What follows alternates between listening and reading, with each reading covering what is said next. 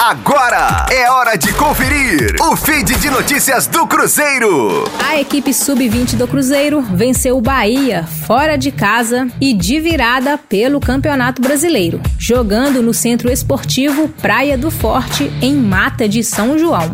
Após sair atrás do placar duas vezes, os crias da Toca bateram o adversário por 3 a 2. Os gols cruzeirenses foram marcados por Igor Lemos e Victor Diniz duas vezes. Com o resultado, a Raposa chegou aos 22 pontos conquistados na décima colocação e segue firme na luta por uma vaga no mata-mata da competição.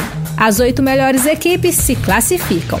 Pelo Campeonato Brasileiro, o time estrelado volta a campo no próximo domingo às 15 horas, quando recebe o Fluminense na Arena Vera Cruz em Betim. Já na próxima quarta-feira, o Cruzeiro Sub-20 volta a campo para o jogo de volta das quartas de final do Campeonato Mineiro. Na primeira partida, o time celeste venceu o Pouso Alegre por 1 a 0. Um empate garante vaga para a Raposa na semifinal. Com as informações do Cruzeiro, para a Rádio 5 Estrelas, Letícia Seabra.